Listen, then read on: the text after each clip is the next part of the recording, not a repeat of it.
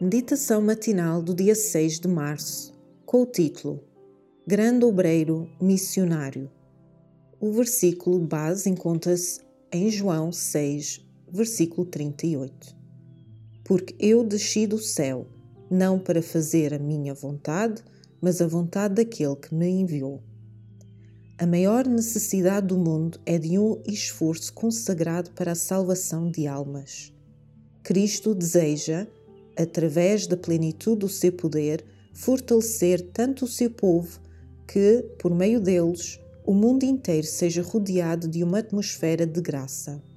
Quando os membros do seu povo fizerem uma entrega sincera de si mesmos a Deus, andando na sua presença com humildade e fé, ele executará através deles o seu eterno propósito capacitando-os para trabalharem harmoniosamente em dar ao mundo a verdade como ela é em Jesus.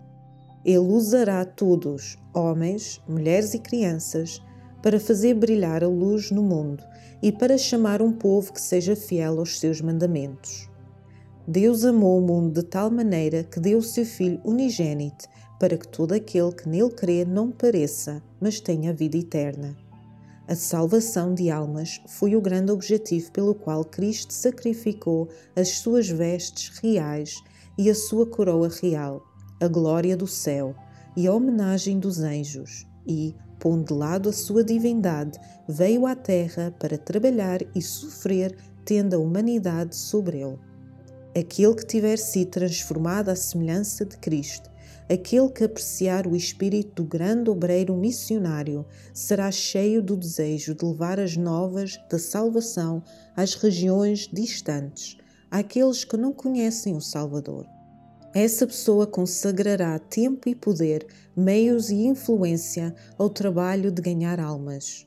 Usará a queda réstia das suas capacidades num esforço para ganhar almas para Cristo o sacrifício feito na cruz do Calvário é o motivo que o inspira a realizar esforços incansáveis e a mostrar um zelo inflexível. A sua determinação é: não falharei, nem desanimarei. Por meio da sua vida consistente, atrai os que o rodeiam para o Salvador.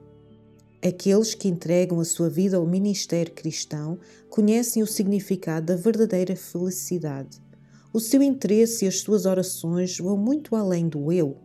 Eles mesmos estão a crescer à medida que tentam alcançar outros. Familiarizam-se com os grandes planos, com as más apaixonantes atividades e que mais podem fazer se não crescer quando se colocam no canal de luz e de bênção? Identificam-se cada vez mais com Cristo em todos os seus planos. Não há oportunidade para a estagnação espiritual a ambição egoísta e o egocentrismo são censurados pelo constante contato com os interesses absorventes que pertencem a altas e santas aspirações. Review and Herald, 21 de novembro de 1907. Para reflexão: como vou usar os meus dons para ajudar a salvar outros? Inspiração devocional para mais informações, entre em contato com 919 769 322.